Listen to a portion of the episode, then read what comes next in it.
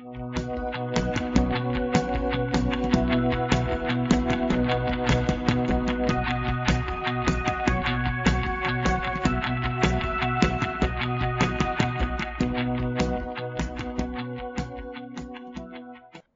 迎收听中场休息第六十一集，我是 Peter，我是 EJ。今天六十一集啊，我们今天又要讲什么？好像要跟奥运有关系。对啊，这个不能跟一般凡人一样，奥运结束就船过水文，那那很汤啊。这个这样有违我们体育人的格调。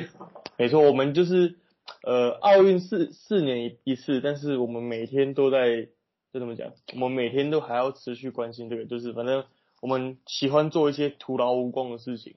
这么严重吗？那我们线上是不是有一位正在徒劳无功的朋友？对对对对对，我们线上有一位我们两个在业界认识的好朋友，那他这一次也有透过呃代表他们的报社，他是自由代表报社去参加呃二零二零东京奥运的采访。那我们来欢迎自由时报林月福。哎，大家好，大家好，大家好。我们永远的岳父。没有没有没有没有，别这样别这样。好，岳岳父其实就是我们两个在业界的好朋友。那岳父他岳父其实对我对我来讲是前辈，那可能对 EJ 来讲算是同一辈的，就是同业。没有吧？那后辈吧，后辈吧。啊，完了，反正后辈了，不要分那么细。反正反正故事是这样子的，我们在业界通常都叫看到岳父啊，我们都称尊称他又一声为府爷这样子，那我们就就是自以为自认为是斧头帮的一员这样子。对对对对。哎呀，好了，我们这次邀请岳父来，主要是还是想要请他来跟我们分享一下这一次呃奥运采访的过程跟心得，因为毕竟这一次的奥运呢、我们在看到呃不管是脸书或是 IG 上面很多同业的嗯同业的记者，他们就就有分享一下他们这一次去采访奥运的一些辛酸血泪史，到底是有多辛苦？我们来请岳父的听呃跟我们讲解一下。哦，好的，确确实是蛮辛苦的啊，因为毕竟你也知道，就是这次疫情的关系嘛，所以其实，嗯，从出发的前面就要有很多前置作业。那以前以前我们可能出国外采，那基本上就是行李带着，护照拿着，然后带着一颗炙热的心就可以去采访了。那这次不一样，因为这次前面其实就是很多繁琐的一些手续啊，比方说你要交十四天计划表啦，然后饭店也要确认啊，因为还有一些同业有被改饭店嘛，就可能这个过程当中其实就是不是，没有没有没有前置作业其实就很痛苦啦，就是你在前置作业上面其实就很痛苦，就是你其实我我那时候其实都没有想到采访的事情，因为我坦白讲，我能不能入境我自己都不知道，就是听听听说是你们在入境前，就是比如说你下飞机之后还要检验一次，然后没过就要会被遣返回来。对啊，对啊，对啊，没有。可是因为是那个都还好，因为你就是、嗯他们那时候就是有寄一些信件来跟你说，嗯你这个十四天计划要缴，你就是十四天计划就是可能你要去哪些场馆，你要先列出来，然后你要通你要登录什么系统，你要下载什么 APP，你才可以确定有这些东西。但我坦白讲啦，我很努力了，但是我都没有收到他们的回信，就是我在这期间其实我什么都没办法确认，就是你就是觉得有点忐忑不安吧，就觉得哎呦很很害怕说会不会入境，不管有没有确诊或怎么样，我会不会连连这这一关卡都过不了？但是不过因为根本没有去，对，其实我一直都在台湾的嘛，不是啊，没有人知道。没有没有没有没有没有，我还是真的有入境。我我入境的时候其实就很担心，因为我这次因为我毕竟就是我跟另外两位同事，有一位摄影跟一位文字，我们就一起过去嘛。那其实我们等于一开始其实很多事情是不确定的，所以我们下了飞机之后，我们就一路闯关，就就缴了一堆资料，然后那些资料到底有没有最后他们日本怎么看，我们也不知道。反正我就嗯吐了、吐了口水，做了检验，然后那边等了大概半个小时吧，确定是阴性的时候，我就出关了。所以其实，在前前置作业上，我觉得这应该是整段过程里面其实是最辛苦的啦。因为我坦白说，我从六月开始的时候，我就每天都在为了这些文件而烦恼。结果想不到后来之后，觉得自己好像有点有点白痴啊。其实这前面一个月，其实我好像没有什么好担心的，这是嗯在这事情上面，因为我也顺利入境了。嗯啊，那那个你落地以后，就到日本落地以后啊，嗯哼。还是要进入一个泡泡的。对啊，其实我们落地之后，其实就是其实我们在这十大概近二十天的时间，其实行程都蛮单纯的。那可能就是，比方说我就是我那一天下了飞机，出出了关之后，我们就是搭了防疫机人车，一人一台，然后也不用付钱，就直接到了那个我们的饭店下榻饭店这样。那再来之后每一天采访，那就是看我们自己怎么选择嘛。因为我们可能每一天的采访，因为你也知道是每一天行程其实都蛮多的，所以我们其实一开始每一天基本上都是搭计程车出门啊，因为你就是怕时间会赶不上，然后时间也不好抓，所以我们都是搭计程车出门，那就是直接到了场馆。那场馆之后，他们就是会很一定要叫你一定要就是拿出一些，因为我们每一天每一天的采访其实都要申请，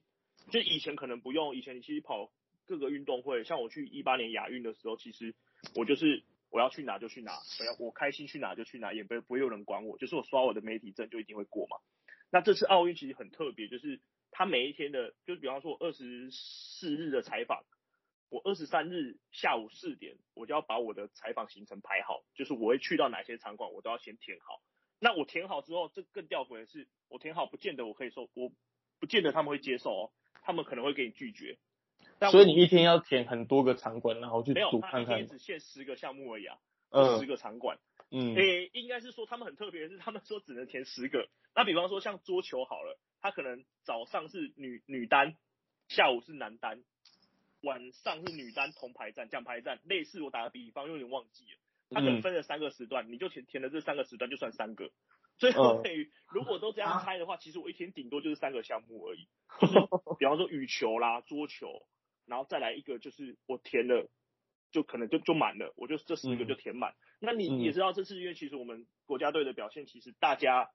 都蛮，就前面赛程其实很紧啊，所以其实我们每天大部分都填的满满满，琳琅满目。而且就是我一个人可能就是可以看到我所有同事的，我们就是三个人嘛，那我们三个人就可能填了三十个项目，但最后有没有去也不一定啊，因为就是有时候是看状况嘛。如果比方说，哎，一早的时候他们就有一些比较就。出局了或怎么样，我们可能就不会过去了，对。但是只是这个就是很多多了一个不确定性啊，因为以前就是我们去采访的时候，我们就是反正隔天起来，我我我要去哪就可以去哪，我也不用担心说什么我可能没有申请到啦，或者被拒绝啦。而有一些场馆就管的又特别，因为每个场馆他们可能场馆经理又不一样，所以做的事情也不同。他们可能有一些会跟你说，哦，你你没有申请，你不能进去。那有一些说，有一些连看都没看，你就直接进去了，所以也不知道他们的标准在哪里。就像有一天我们去射射击的时候，因为其实射击那一天其实就是我一早先去田径场，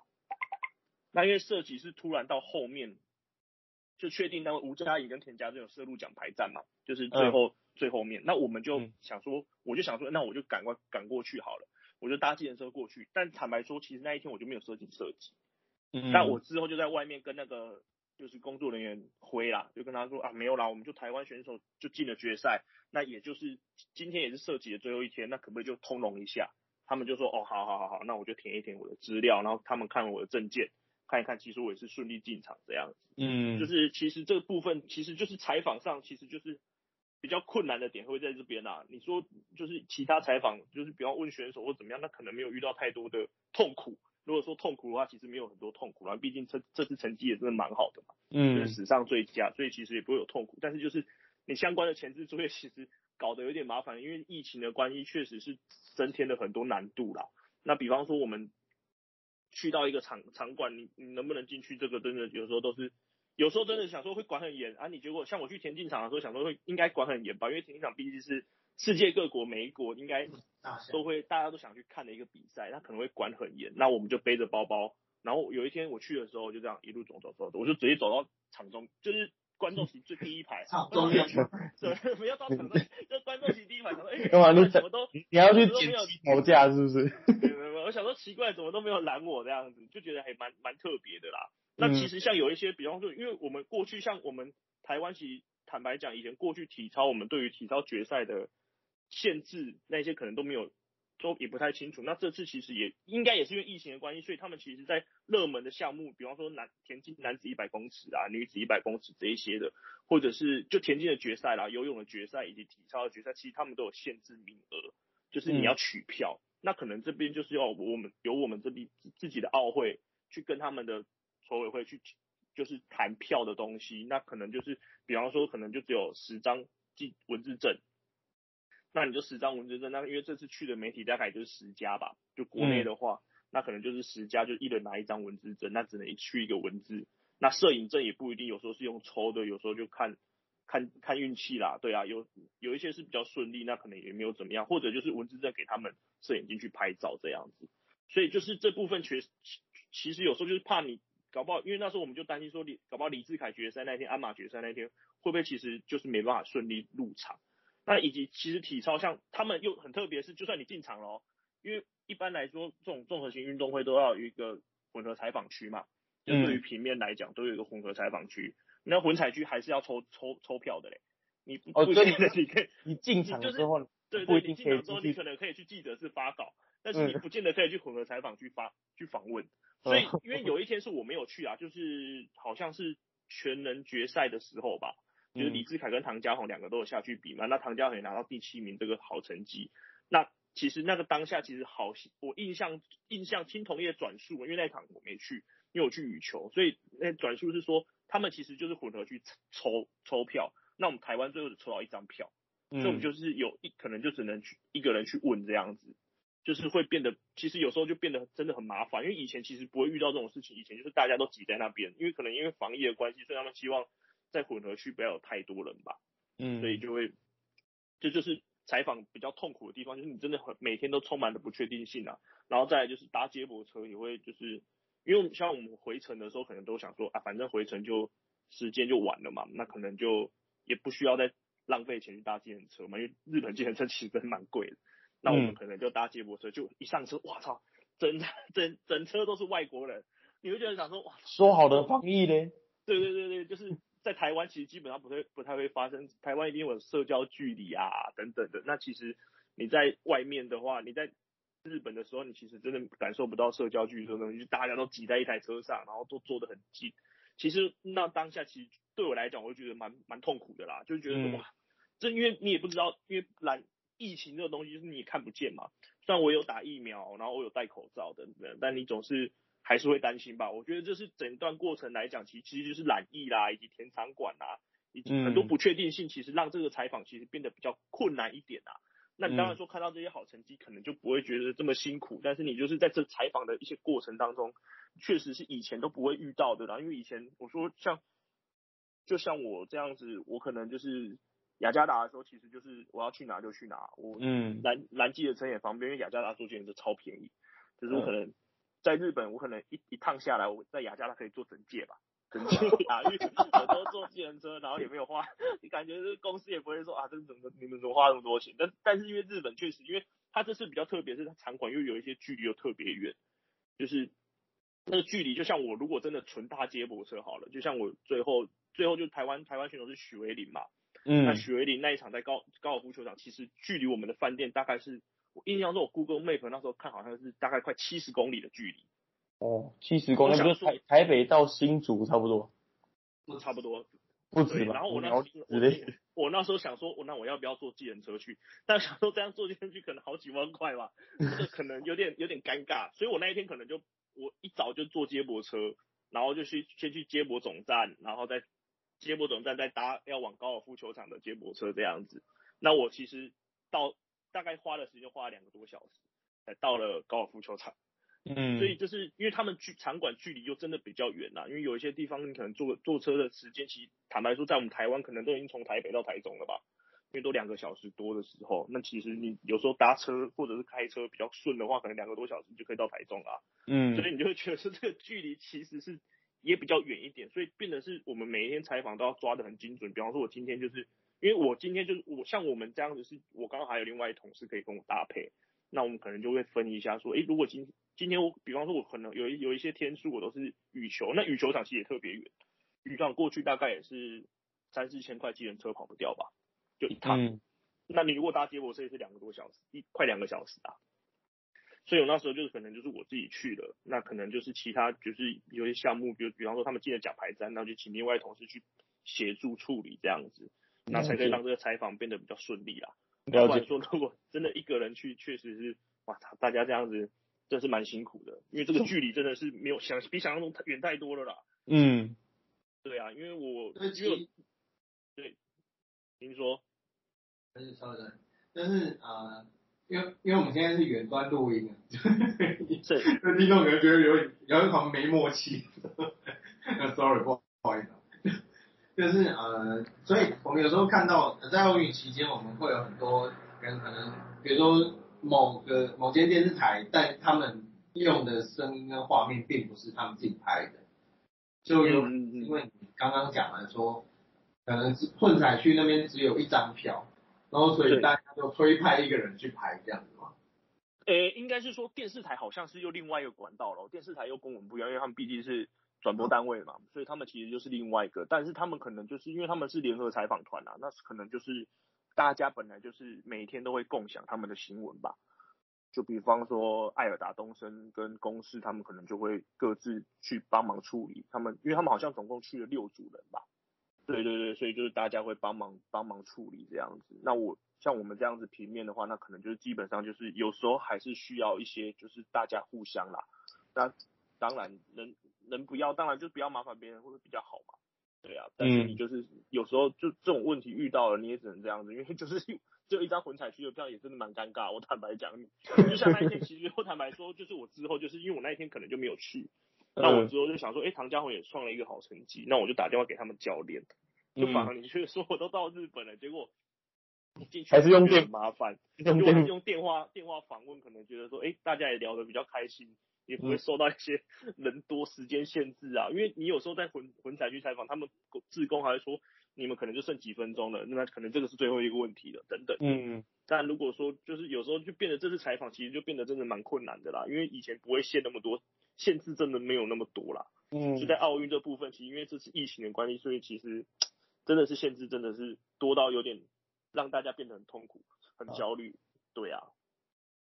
好，服务员，那我们大概聊听你聊了一下，就是你采访过程有多么辛苦跟痛苦。那我们让你回忆一下你一些对于奥运比较好的回忆，好了，因为毕竟你也是从开幕开开幕会开始采访的嘛。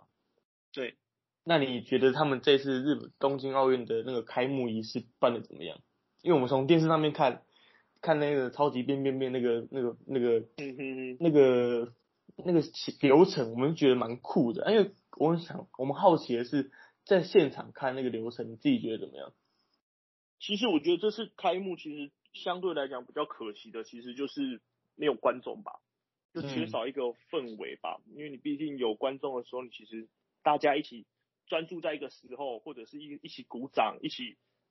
就是那种感觉，还是会比较让人家比较有澎湃的感觉吧。那这次其实你透过在电视上或者是现场这样的感觉，其实就是总是少了那么一点可惜吧，因为毕竟是没有观众。那其实我觉得那种东西就是真的是不，他们做的再好，那可能就是就是让大家用电视看到而已。你在现场不管是比赛或者是开幕这些，其实我觉得就是少了一些激情的感觉，激情吧，就我觉得还是有有落差吧。就像你那时候，其实我。印象中在雅加达的时候，因为在雅加达的时候，其实就雅就是比比比赛的时候羽球啦。你说羽球，那基本上你可能就是全场都是在帮印尼加油，那个震撼震撼感其实真的蛮大的。但因为这次其实在日本的时候，就其实就是我们记者在帮自己人加油的时候，那可能会比较有声音而已，以及就是还有一些就是体育署的长官们或者是就是团本部的人去到现场帮他们加油，就只是这样的声音，就很单纯。那其实我觉得就是，不管是开幕或比赛，其实我觉得就是这次真的少了观众，确实是可惜了一点啦。有时候我就我有之前我跟我同事就是开玩笑讲说，我说还好，因为这次其实真的蛮混乱的。我说还好没有没没有观众，所以变成让我们 在路上交通部分其实不会说遇到太多问题。因为过去你觉得人多出来出场进出场的时候，你可能跟人挤人那更可怕。但因为就是因为就是少了这个东西，说你有时候反而就说哎。至少这样子，我不用再赶着什么时候一定要出场，或者是不知道什么时候要进去这样子，就觉得好像也没有那么困难了，就这也蛮尴尬。不过比赛确实我觉得少了这种观众或者开幕少了这些人，其实我觉得都是蛮可惜的，因为相信日本其实也是准备了很久，那他们对于很多细节上，其实他们也做了很多那个，可是可能就是因为少了观众，那其实现场的感受就会差蛮多的吧。不管是开幕或比赛，我觉得都是有落差的啦。嗯，过去毕竟你看到那么多进场，就像就像这次因为比较比较特别，就是我们这次其实开幕式的时候我们选手其实只有三个人这样参加嘛，那也主要是因为对啊，也也就只有三个，就是一个是那个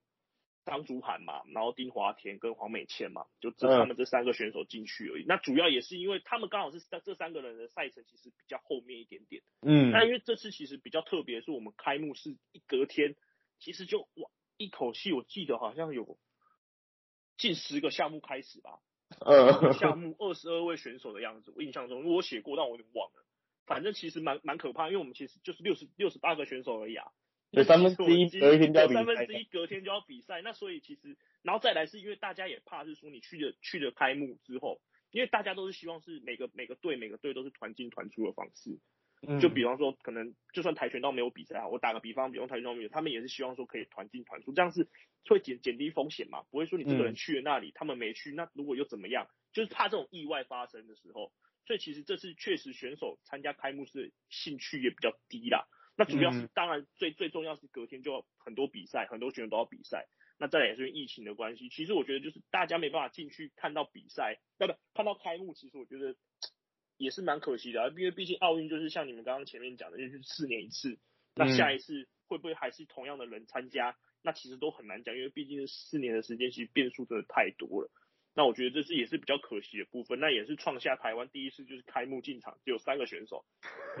这也算是一个新闻吧，因为这也蛮特别的一个经验啊。过去你基本上不太会想到这种东西，你想说，哎，长旗官可能是谁？哦，没有，因为我们这次就总共五个啦，还有两个长旗官嘛，就呃卢彦勋跟举重的郭信存嘛，没错没错。对，但是但是你就想说，其实这五个选手相较之下，确实会别觉得，对于选手来讲，我觉得选手也会觉得可惜，但没办法，是因为他们就是为了要比赛。嗯，备战、防疫等等的考量下，其实那时候其实就知道参加的人应该就不会很多，所以最后之后就是这个也是创下一个记录吧，就是就是台湾代表团第一次出场就只有五个人，五个选手，然后加其他团本部总共十好像是十一个还是十二个人而已嘛。嗯，对啊，这个也是创下一个记录，这个我觉得能能看到这样也蛮特别的啦，那 就就也蛮特别的。过去以后你也希望以后不要再这样子啊。就希望，比方说明年杭州亚运，甚至在二零二四年巴黎奥运，就是大家可以去共享盛举参加开幕式，然后旁边有大家有观众的欢呼声，我觉得这应该才是运动员想要的吧。毕竟他们练那么久，我我我我相我相信明年杭州亚运应该会会有会有观众的，会有观众吗？我我相信我相信，因为先不要，那就先不要去了。对。他们他们敢了，他们敢，他们一他们绝对敢让观众进去的。哦，绝对敢，是不是？对啊，所以我觉得这个其实 相较之下，这个还是比较比较比较那个啦，比较有有落差一点啦。我觉得就是至少观众这种东西，对于一个比赛来讲还是比较冷清吧。就像你在国内，其实你看 HBL、UBA 这几年，嗯，因为都是蛮就是在小巨蛋，然后可能是没有人的状况，就是在一一二零年的时候嘛，是没有人的状况，那其实。那感感感觉还是有差啦，没错没错，对啊对啊对，我觉得开幕就比较可惜是这边啦，嗯，对，我我听这个有去现场的前辈有讲到说，呃郭敬存在举的时候，因为郭敬存就大家都知道他们他是以这个压倒性的开把重量，嗯嗯嗯，等于说他只要赢了自己，他就可以拿这个金牌，然后当然他的开把数就很明显，就是优于一般人，然后据说。据说他是现场，虽然说没有观众，但是很多人很多在现场的人一一看到他把那个开把的重量举起来，都在旁边惊。所以其实这个也有点呼应到那个你刚刚讲的，现场没有观众，真的是很可惜。没错没错，我觉得这个就是少了一点感动吧，就是感动可能还是有，但是我觉得你就是少了观众，我觉得多少还是有差啦。那可能各国较劲那个氛围会更不一样吧，我觉得。不管比赛比起来那种选手，甚至我坦白讲，有时候对啊，我觉得有时候你就像日本羽球队好了，其实他们这次日本羽球队，其实在自己的赛赛就是成绩其实没有他们原本设定这么好。那我觉得其实你相对来讲，就是除了压力之外，那再来就是他们也少了一个，有时候就是像我们都会写什么球迷球迷啊，或者是。就是地主优势后盾嘛，后盾啊，哈，对对，地主优势。我觉得少了这些东西之后，其实就变当这个比赛其实就是有点少了一些外在因素影响，你知道吗？就我觉得日本其实有时候他们这样子，对于他们地主选手来讲也是蛮可惜的吧。好不容易 在奥运中有拥有地主优势了，等了对不对？一九六四年到现在，等到这一次终有地主优势，啊就哇操，没有没有没有观众，所以我觉得对他们来讲也是会比较尴尬。就像我们说郭庆的拿牌，那可能基本上会欢呼会尖叫，就是我们台湾人嘛，嗯，对，台湾人居多，对啊。我觉得那可能还是会少一点，少了一点。就是如果真的有其他外国人或者是看到，那一定也会惊呼啊，因为就举起来的时候就确定金牌入袋，嗯，就是在平举的时候那一把举起来之后，你就确定金牌入袋。那我觉得那种 感动或者等等的，我觉得也是都有影响啊。嗯，我觉得很多项目其实都都都蛮可惜的啦，就是真的少了这个东西，真的是 比较感伤一点。对，我觉得。那既然讲到郭庆存，那那一场你在现场嘛？对不对？我看你有写。对对对对对，还是还是你有躲在记者室，你出不去。没错，我就躲在记者室，我其实没有出去，我没有在现场看。这我就直接讲，不然因为我们现在其实坦白说，就是因为要采访的关系嘛，那所以嗯其实就是采访上你也知道，我们平面其实就是压力，就是你一定要及时这种东西。没错，就是及时新闻。所以其实坦白说，有时候你在现场去看比赛的时候，你没办法一心多用，倒不如就是选择就是看着记者室的电视转播，因为一定是比台湾也是比台湾快。那我们就是看着电视转播，哦，郭靖举起来了，一百三十公斤，诶，不是，他第一把是一百二十五公斤，是不是？我有点忘记了，第一把举起来就确定金牌了。其实新闻稿就，呃不是新闻不是新闻稿，就即时新闻就写好了，嗯就嗯准备传出去了，就是确定金牌入袋。嗯，对，所以其实有时候就是对我来讲也是没有真的没有在现场啦。就是你说我是在日本现场没错，但是我没有去到比赛擂台上前面的那个现场。嗯，对，我觉得是比较可惜。不过我觉得其实也差不多啦，反正也没有也不是没有看过嘛。因为二零一七年台北四大运的时候也是看着郭庆如在淡江大学的那个体育馆拿到那一面金牌，所以其实感受应该对我来讲应该也差不多啦。我觉得工作要紧啊。这句这句话怎么？哇哇塞！这句话要剪进去，好不好？对对对对对，这是长官一定要听到的。那那辅言，你要不要跟我们分享一下？就是当下终于确定拿到金牌的时候，你除了在工作之外，你自己内心的有没有什么感想或什么感感想哦，？对，就想着等一下要写几条啊，人物稿要写什么啊？等一下要发什么，对不对？对啊，就其实我觉得有时候就是现在这个环境就是这样子，你就真的你要让台湾读者，让让读者第一时间知道这些消息，你可能只能忘记自己还在，就是你就不能不能当做你是一个粉丝或球迷的概念，或者是台湾就是为他们加油那种一般民众的感觉吧。我觉得、嗯有时候你就想说，我、可能接下来我要先写，嗯，我要先写主稿。那我等下嗯访问我应该问什么？然后，哎，郭信总为什么颁奖的时候哭了？为什么要这么嗯激动？那就蛮好奇的嘛，可能就想说，那我等下是不是要问这个？然后以嗯及说我现在去混合区，大家走多远？然后嗯，对啊，大概花多少就是我对我们来，对我来讲，我觉得就好像少了一点，少了一点那个激激情的感情呐、我觉得嗯这是比较可惜。不过我觉得还是很感动啊，毕竟就是扎扎实实的拿一面牌嘛。那我们也知道郭庆成其实从二零一四年他可能在仁川亚运之前受受过一个重伤，以及一六年其实他也是希望自己可以拿到一个好成绩，那可能最后是拿到铜牌，他也累傻。那其实我觉得每一关的过程，其实我们就是有听他讲过，或者是经历过这些东西。台北市大运他举起那一把那个成功，那个破世界纪一百四十二公斤的时候，其实我觉得那种就是你知道这个女生是真的很努力嘛。那嗯当然她拿到金牌也很开心啊，就是我那时候就很快，就是我那时候其实前面三，哎，那是第二十七号是二四二五二六二七。哦，其实我三天就是最后就是从罗嘉玲的台交铜牌，以及射箭男团银牌以及金牌，那我其实奥运的那个金金银铜就是三天我就凑好了，我就嗯，确定我三个都看到了，那我就觉得哎，诶那就就感动就剩这个吧，就想哎，终于都看到了，哎，对啊，就就金银铜我都经历过了，那可能那稿子要怎么写，我就再来就想到的是这些了。嗯，对啊，对啊，对啊。这我比较可惜啊，我觉得现在因为是工作工作模式的关系，我觉得对我们来讲可能就是工作要紧啊，嗯，没办没办法在那完全边。没有体会你讲，因为二零一四年仁川亚运许淑净夺金那一场，我就是在现场，嗯嗯嗯嗯嗯，然后我那时候就会跟同业小对虎就是对看了一眼，说，哎、现在这样是金牌了嘛？哦，对，然后对。人就开始低头猛写，对对对，然后写完发完即时，然后就赶快冲出去堵人，对对对对，好像哦就是其实就是这种氛围就是这样嘛，而且现在其实有时候就是有有时候你采访的时候，你可能如果你想说你不可能不可能真的在现场看啊，你就是一直打字啊，低头打字，比方说写下郭信生第一把第一把完成了什么事情，那可能做了什么动作，嗯，第二把可能发生了什么事情，那你其实就没有办法。当然，我就是还是要强调，我很感动，后面很感动，看到他其实拿到这一这块牌，尤其看到他，因为那时候其实我记得是他站上颁奖台的时候，其实我已经到混合区了啦，那混合区那边就有电视嘛，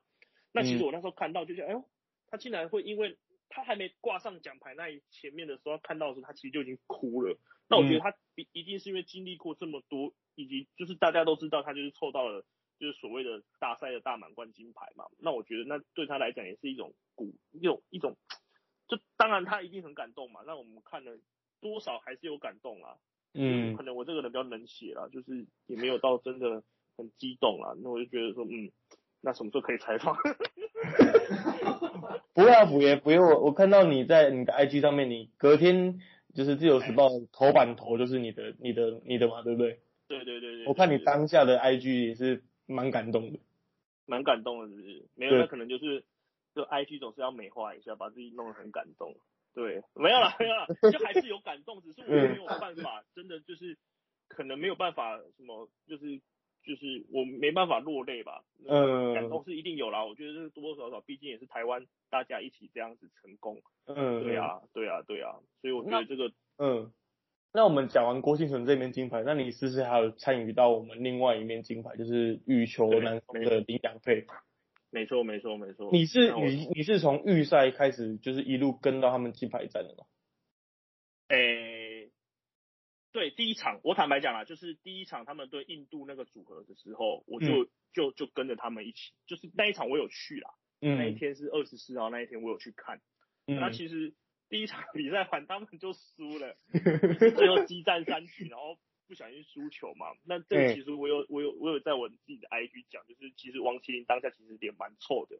也讲不出什么话来。那我想说，嗯，那这个就是比较可惜的地方。那我想说，因为后面两天我这这反正这我有跟他们讲过，就是我后面两天他们后面两场小组赛。坦白讲啦，因为你就觉得他们，因为第一场印度那个是他们可能争八强出现的劲敌之，就是比较主要的劲敌啦，嗯，可能实力比较接近，那所以那一场输了之后，你就觉得他们要进八强，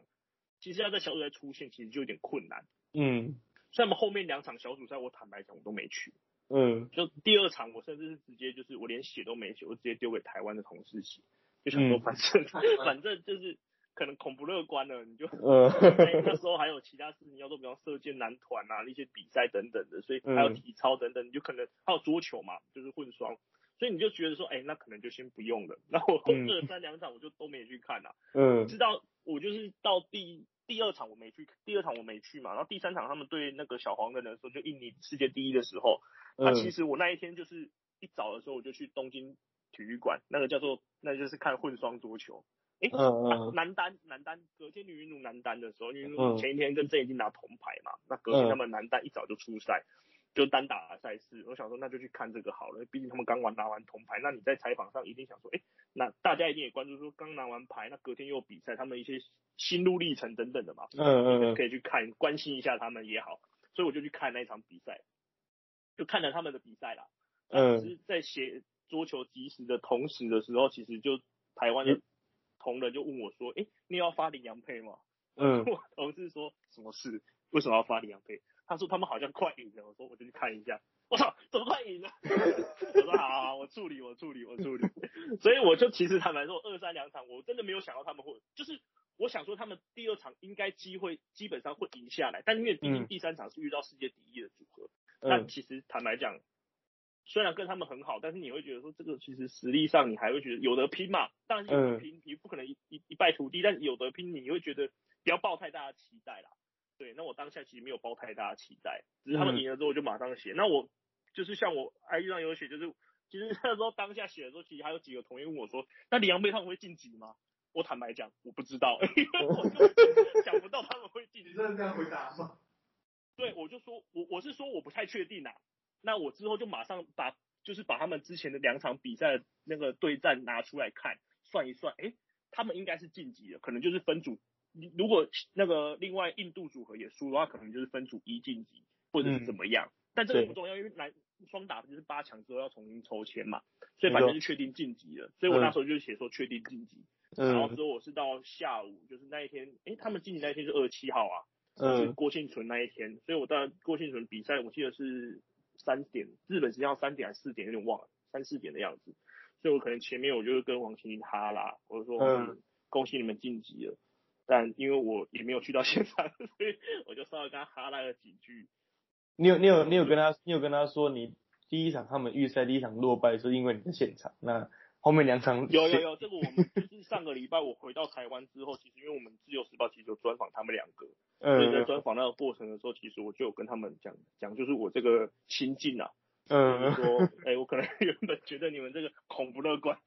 但是其实不瞒不瞒大家说，其实他们两个当下也觉得说，就是第一场输了之后，其实他们就觉得其实大势已去了，嗯，那就是尽力打好后面这两场比表比赛，那就是不要留有，就是尽力嘛，那后面就看状况，也真的没有想到他们真的是从第一场这样输了之后，后面用五连胜的方式打下台湾第一面羽球金牌，奥运金牌。那我觉得其实这个过程其实也是真的蛮激励人心的嘛，以及后面潘正崇啊，或者是文之云啊等等，他们可能就是前面可能没有像文之允第一场也输，那潘正崇前面第一第一轮没有打很好，他可能都有都受访的时候都有讲到说，他们其实因为男双这样子的表现，其实就激励到他们。那这件事也代表一件事，就是你如果不放弃的时候，其实都有机会嘛。嗯，对啊，对啊，对啊。好，那刚刚乐府提到，嗯。蛮多选手啊，那包括这个林洋配啊，还有很多包括这个文之宇，他们也都是从一开始落败，然后到后面慢慢找回状态，甚至文之宇最后一场比赛还有差点逆转的可能性。嗯嗯嗯。那岳父你在现场观察，你觉得我们今年的选手有呃有更有那种意志力，然后更有自信？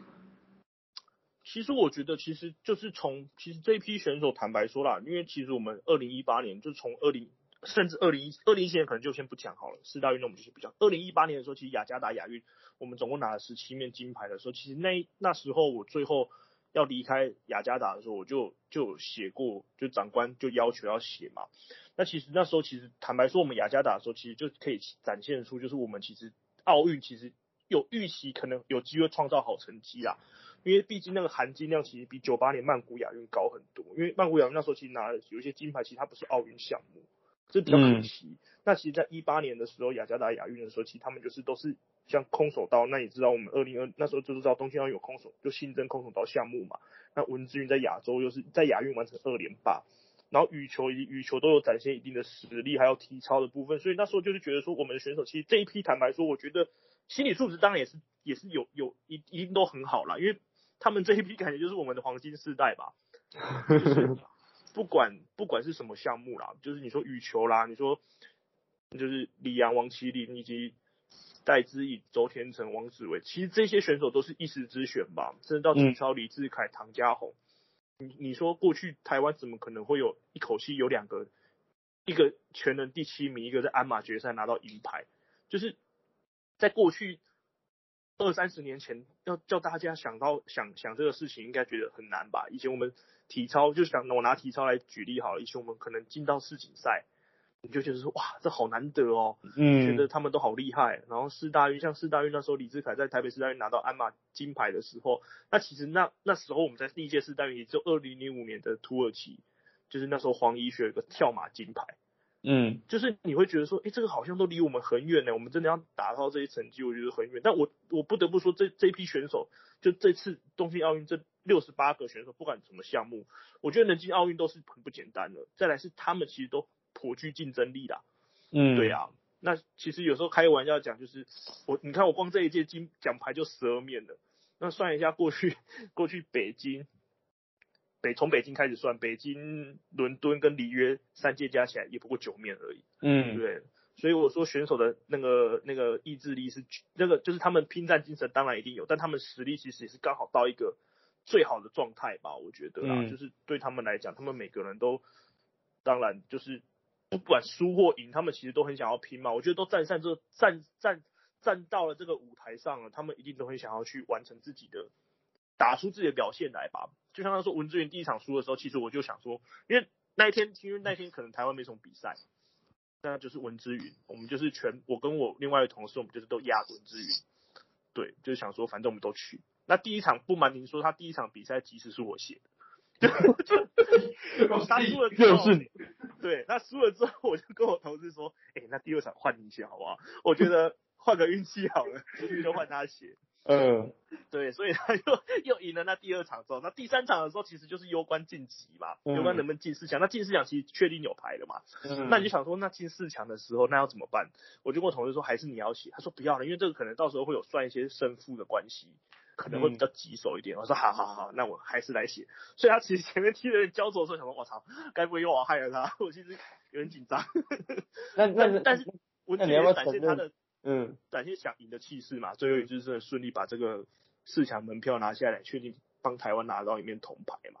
对啊，所以所以我们要要不要回溯一下小潘潘正崇的第一天是不是你写的？没有没有没有没有没有，不瞒你说，我高高尔夫球我只去了最后一天了，就是女真的生是我前面都没去，好吧，所以我没办法参与过这么疯狂的一段历史，就从嗯最后第一天倒数的阶段，然后最后变成七加一七七取一的延长赛，然后拿到了那个那一面铜牌。我觉得虽然没有去到现场啦，不过我觉得看到他这样的表现，我觉得说哇，那以后可能就是在这种选手之，你不能轻忽每个选手啦，嗯。就嗯是可能不要因为他们第一场打不好，然后就觉得说啊没什么机会，可能还是要 随时掌握一下状况，我不要说到时候被杀一个措手不及，这样也就尴尬。这是我觉得对，如果是采访工作来讲的话，我觉得是一个体体体悟啊，就是以后嗯就算他们第一场输了，你也不要说啊这个没机会，对，嗯，不要抱着这种心态，因为这是、嗯。这一届确实真的是让我们看到蛮多他们可能展现不想输嘛，毕竟也是等了这么久，因为你这届奥运其实又刚好又延了延了一年。嗯等嗯于等了五年之后，他们终于取得这个资格，然后站上了这个舞台。嗯，所以我觉得大家应该也都不想要输啦，而且总是能克服这些逆境，去嗯赢赢下一面奖牌，或者是赢下一些比赛。那我觉得就是蛮蛮蛮让让人家觉得是 蛮感动的吧。嗯。对啊，对啊，对啊。好，呃，不用，我想问问问问个问题哦，就是嗯因为算你在日本采访，你可能没办法感受到就是在台湾一些奥运的气氛，因为其实，在比奥运一刚开始的时候，台湾其实很快的就拿上拿下了奥运的银牌，杨永伟的柔道银牌。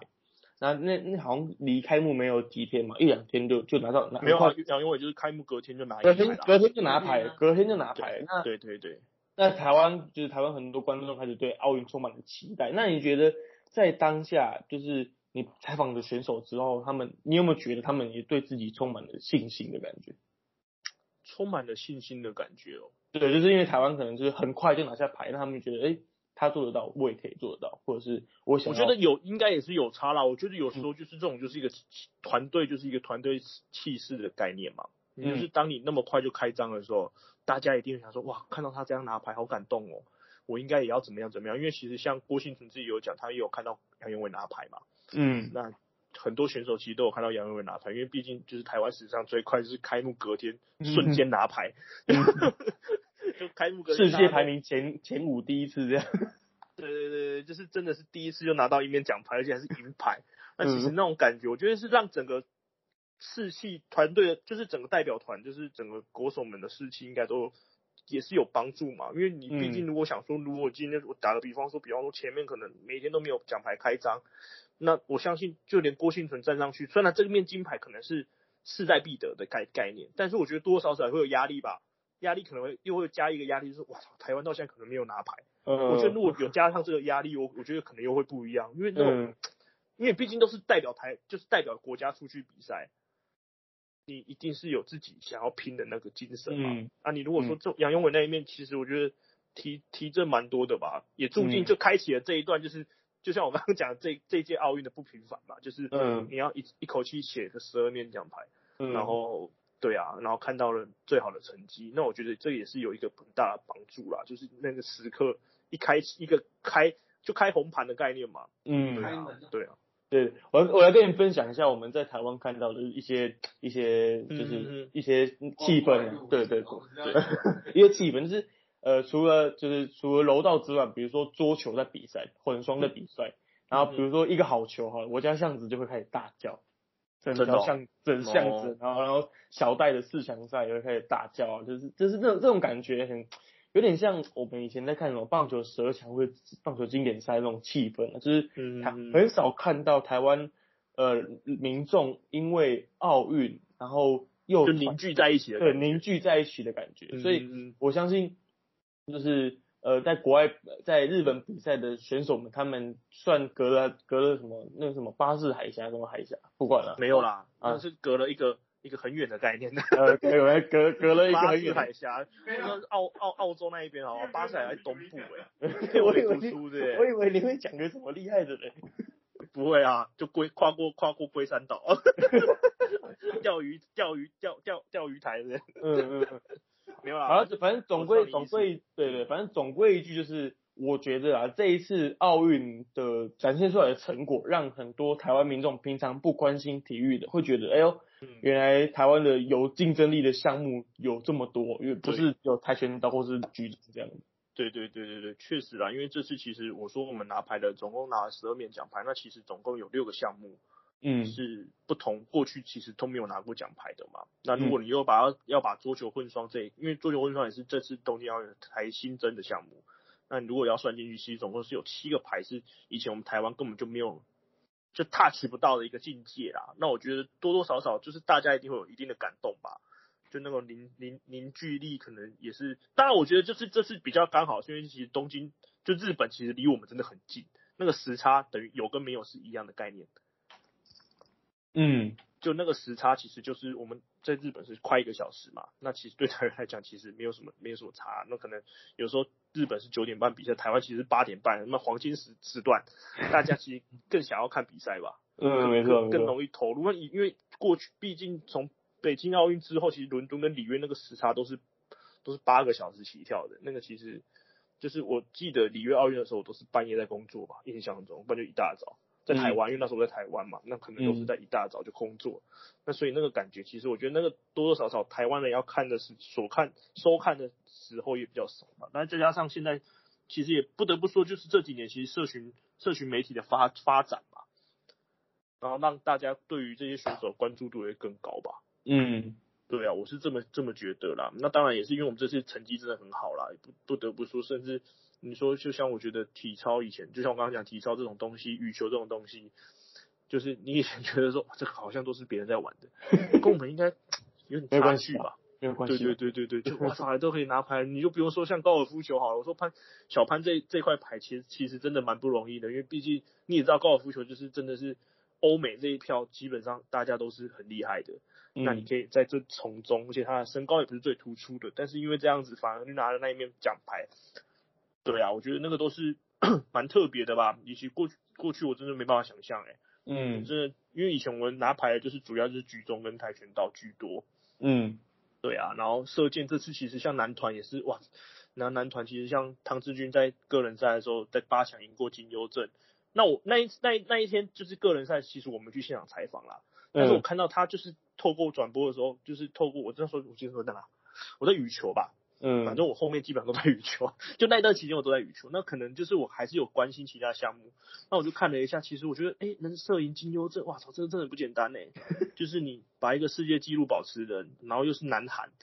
的，就是粉碎他们要五金梦，我觉得这都是很难得，我觉得这如果让大家去关注他们的时候，就觉得说，哇，这个都是很不简单一个成绩啦，就是以前我们过去想说遇到这种，好像就就放弃了吧，啊，差不多差不多的。对啊，但是真想不到我们都还可以赢下来。即便当然让汤志军最后比较可惜是，其实他没有拿到拿到牌，但是我觉得其实因为毕竟他才二十岁，我觉得就是也让人家觉得说，哎、那我们可能两诶三年后就三年后巴黎奥运，其实我们还是有一些选手就还可能还是正值巅峰或者是等等，我觉得我们还是有机会在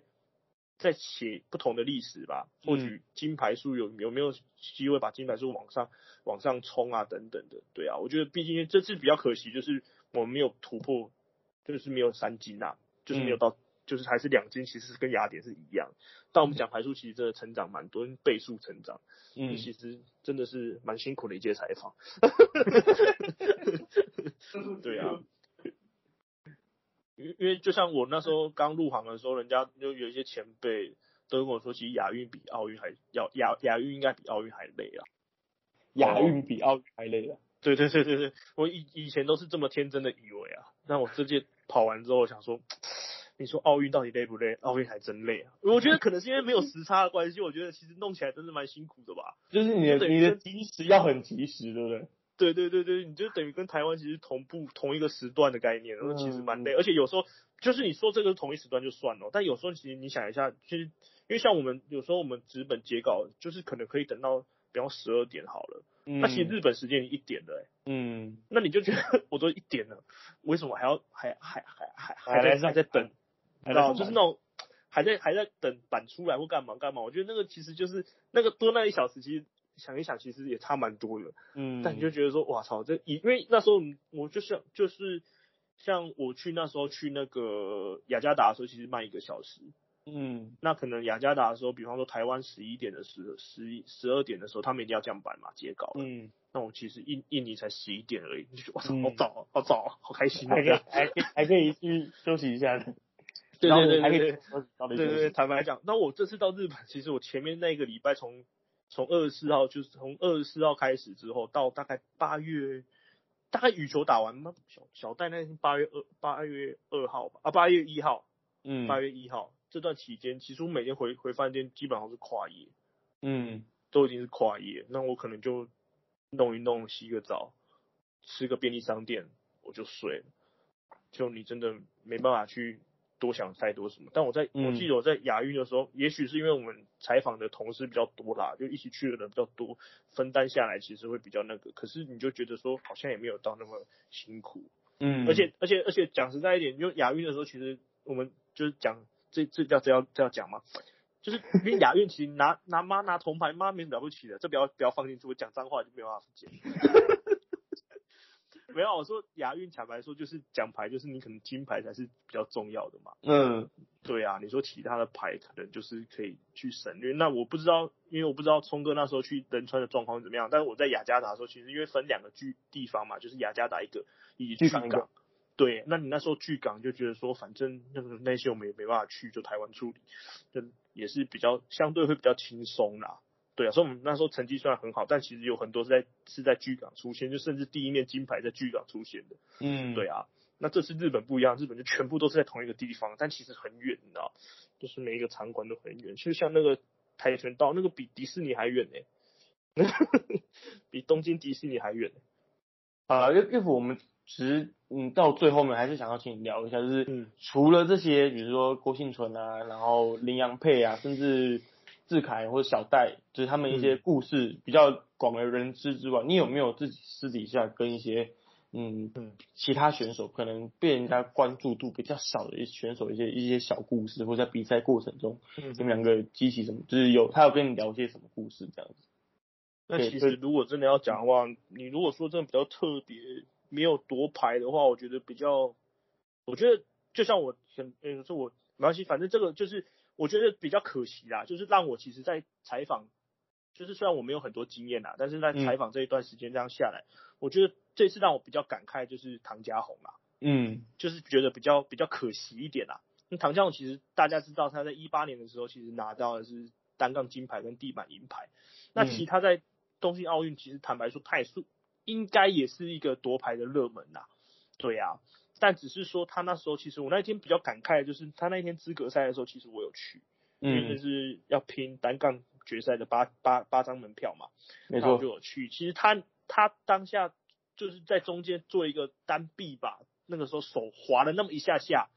其实就让他动作没办法完成太多，所以他难度分也下降了，自信分也下降，最后也没有进的决赛。那其实那一刻就让我觉得说，哇，原来运动员他可能努力了三年。就是因为从一八年到二零二一年，他可能努力了三年，然后或者拼了多少多久的时间，他他可能在这个零点零点一秒不到的时间，一个手滑，他就跟他的奥运的想要拿的奖牌啦或者成绩等等的就直接没了。就我觉得感慨还蛮多的，就我觉得还蛮那个的。当然当然，唐家宏跟他的教练及翁市长他们当然是也都觉得很可惜的，尤其。因为因为像其实翁翁翁市长教练其实就跟我讲说，他骑那个动作真的讲实在一点，做那一百次可能都不会失败，就这一次失败这样。对，就这个失一个失败，其实就会觉得说，哇，真的很可惜，你怎么会因为这样的一就是这样一个失误就错过了这么多？对啊，因为他当然最后全能在全能决赛，他虽然拿到了第七名，也是我们台湾唯一史上有一个在全能决赛可以拿到前面那么前面的名次，也是嗯第一个进决赛，和李志凯都是第一次嘛。但你就觉得说他在那个单杠那个成绩，尤其那个单杠成绩，其实在放到最后单杠决赛的三名的成绩，他其实是有机会是银牌。嗯而且我现我嗯，因为那时候我有跟我回来台湾之后，我还是有跟翁世航教练联络，就聊天的时候，嗯对他就有说，因为我坦白讲，我的认知里面是说，你既然都如果真的到了最后到了决赛，你一定会把难度提高更多，那你可能执行分也会漂亮一点，等等的嘛。嗯没错其实搞不好是有机会冲击金牌的，也说不定。嗯对啊，你就觉得说，哎、其实我就发现，哇，原来运动员其实你不管辛苦了多久，那零点一秒的闪神，当然每个运动可能不一样啦，零点一秒的闪神之后，就是一个一个小小的失误，就影响到你后面整整个那个的，你可能就只能说，我就只能三年后再努力。还好，嗯因为延期的关系，你就可以说三年后再努力，不然以前是说啊，只能四年后。再努力。对啊，我觉得那个就是比较比较感慨一点吧，就是哇，嗯原来运动员真的是他们真的很辛苦诶、就像我们我们采访的时候，其实我们都不会，我们就觉得说，反正这种都是三年后、四年后的事情，那么对我们来讲都很远，嗯，那我就不会想那么多。但是他们其实为了这一些比赛，他们其实可能拼了很久，对啊，嗯然后结果竟然因为这样一个零点一秒的误差，然后就就我是觉得比较可惜啊。那时候我就觉得让我感慨蛮多的，因为我觉得说哇。原来真的运动员真的辛苦这么久，也许就是因为这样子。当然，其他球类运动可能还有机会扳回来嘛。嗯你就说像我们刚才讲的林阳佩啊，然后潘正从这些，他们可能前面打不好，但后面可以扳回来。但有一些项目是你只要错过了这个这一瞬间，哇，可能就整个都不一样了。嗯，对，我觉得这是这就是让我们提提，让我们更看见，就是运动员其实真的很辛苦啦。他们可能就是为了，就像大家都在，我那这几天有在看一些节目，大家都说，就是李世凯在做那四十五秒的鞍马，嗯大家都不敢呼吸那种感觉，就他其实他们只为了这四十五秒的完美表现。嗯，但他其实背后付出的时间是十几年甚至二十年的时间，都在练这些东西，都在拼这个梦想。那我其实真的觉得这个就是运动员真的是比较辛苦的部分啦。那我觉得其实嗯另外一个就是田径一百一十公尺跨栏的陈奎儒啦。嗯那因为其实田径，毕竟大家都知道田径这个项目其实主要还是欧洲选手、欧美选手的天下，甚至牙买加的天下。嗯那其实你说一般亚洲人要在真的在奥运这个殿堂里面跑到一个成绩，我觉得都是蛮困难的一件事情啊。那陈奎儒其实这一次其实他在一百一十公尺跨栏的时候，他其实就是最后进到准决赛嘛，虽然也不是无缘决赛，不过进到准决赛其实也是一个三十七年以来历史。那我这边要嗯强调一下，他是一九八四年之后，那因为那那一天其实就很多人问我说，为什么不是一九八八年？但因为一九八八年我查的时候，其实一九八八年那个一个大前辈叫吴清景，他其实是嗯。QF，就所谓的 Quarter Final，他现在是嗯。属于八强。那你嗯。如果说一九八四年他那个洛杉矶奥运的时候，实际上是 Semi Final，就是四强，就准决赛的概念嘛。那因为嗯。陈克这次进的也是准决赛，所以就是三十七年来台湾第一位可以在一百一十公尺跨栏这个项目跨到一个准决赛，我觉得这嗯。也是一个很难得的历史啦。啊，当然，嗯。因为我跟陈可鲁其实认识也蛮久的，那其实他第一天比完赛的时候他就哭了。那嗯第二天他没有进决赛，他也哭了。那其实 其实就是当下我就觉得说，哎、为什么？因为他平时其他的人其实他不会那么的情绪化吗那么容易把情绪展现出来了。我坦白讲，但其实他那一次第一第一次哭，我觉得是一种开心的一个喜悦吧，因为毕竟。大家可能比较不知道，是他去其实去年十一月的时候，其实受了一个很严重的伤。嗯，那时候那个受伤，其实可能要抽血，抽就是积血的部分，或者是嗯还有、还有要出拐杖等等的。其实甚至你觉得说你要在这么短时间，因为十去年十一月到其实到八月，其实就短短九个月的时间，你要恢复到一个比赛，你要跑出一个成绩来，我觉得那都是一个很困难的事情啊。嗯那当然，他那时候落泪的时候，我就想说，哇，这个应该就是真的蛮感蛮感动的吧？那嗯对我来讲，我其实是采访完之后回到，就准备要写稿的时候，我就想说，哎、不对，其实那陈大运其实就是很很之前的前面的事情而已，就是嗯十一月才发生的事，去年十一月才发生的事情。嗯那他竟然可以这么短时间就跑到一个创造一个历史，所以我其实就跟他说，我其实还蛮蛮感动的吧，毕竟可以让我们台湾或者是采访的记者或者是台湾的观众民众等等的预看到说，哎，我们原来田径还是有人可以到一个，不管是虽然准决赛可能没有到没有想象中那么好，但是他其实这个成绩真的很难得。然后他第二天其实状况也都还不错，那可能成绩没有像预赛的时候十三秒五三这么好，就变十三秒五七。但其实我不得不说，他其实在这短短的几个月，他可以从十四秒。因为他受伤之后，其实很多都跑十四秒多。我那时候都会打电话亏他，说你是不是又跑这个十四秒？我这样子，对，就很难嘛。很难对对对对。但是我觉得，就是他至少有回回到一个说，哎，回到十三秒五这种概念，我觉得也是一个蛮激励人心的感觉。而且就是三十七年来台湾第一位可以。进到准决赛，一百一十公尺跨栏啊！那当然说上一位进真的是进到准决赛，其实是两千年的陈天文，就雪梨奥运的。嗯，那可是也很久了。其实雪梨奥运离我们就是说，像我们我们目前这三个人来讲的话，两千年，诶，可能那个 Peter Peter 可能还在还在干嘛？我小学小学一年级，还在妈妈咋抠，对不对？对对对，还在妈妈对啊，我我那时候已经妈妈几大抠了，因为我是国中了。对啊，那不一样。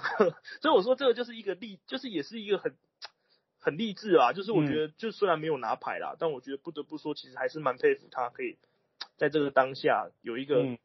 让台湾人说，哎，我觉得我们田径还是有机会让世界看到的啦。对对对啊！那当然，据据我所知，奎如在拿到奥运资格前，其实他也是挑战过蛮多次才确定拿到奥运资格，对不对？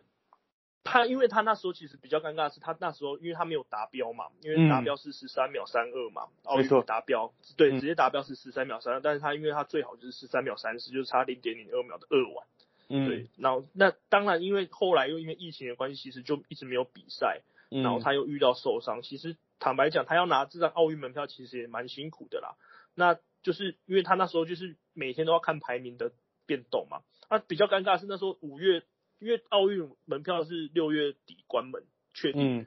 那其实我们因为我们台湾就是五月的时候遇到疫情爆发嘛，所以所有比赛都停了，那我们也没有任何的比赛机会。然后他们要出国，基本上现在你也知道，现在出国真的太难了，所以其实他那时候只能每天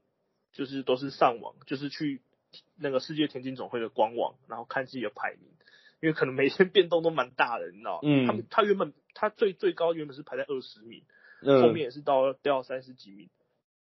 才取得这张门票，所以其实取门票过程也是蛮煎熬的啊。对于这些选手来讲，甚至你说像陈杰啦、杨俊汉这些，其实因为他们没有达标，所以其实都是要等待。那我觉得其实都蛮辛苦，也是希望说他们之后可以再把自己变得更好。那下一次奥运的时候，可以就是顺顺利用达标的方式取得那个门票，然后再让我们一次看到一次感动。我觉得这个应该都是 也不错吧。对啊，证明因为田径真的是很难。田径你要赢赢赢那些欧美国家，甚至是亚美。对啊，对啊，我说 Peter Peter 对于田径就是比较有那种感想嘛，对不对？没有没有没有，对我只记得我我只记得我有一次拿着脚架在板体跟杨俊汉跑操场而已。哦哦哦哦，你说绕来绕去就绕了一大圈那一次，对对对对对对，我知道我知道，那一次我也在嘛，这么刚好，对对，就是你在，好好。对，所以我就说，我就说这些其实真的就是田径，田径确实是真的是比较艰辛的。但不得不说，我还是很佩服陈坤如这次带给我们的表现啦，就是至少有进写下一个历史嘛。而且这个历史其实三十几年呢，对不对？三十几年，这个只有那个聪哥比较接近一点而已。像我这二十几岁的人，好吧？哎，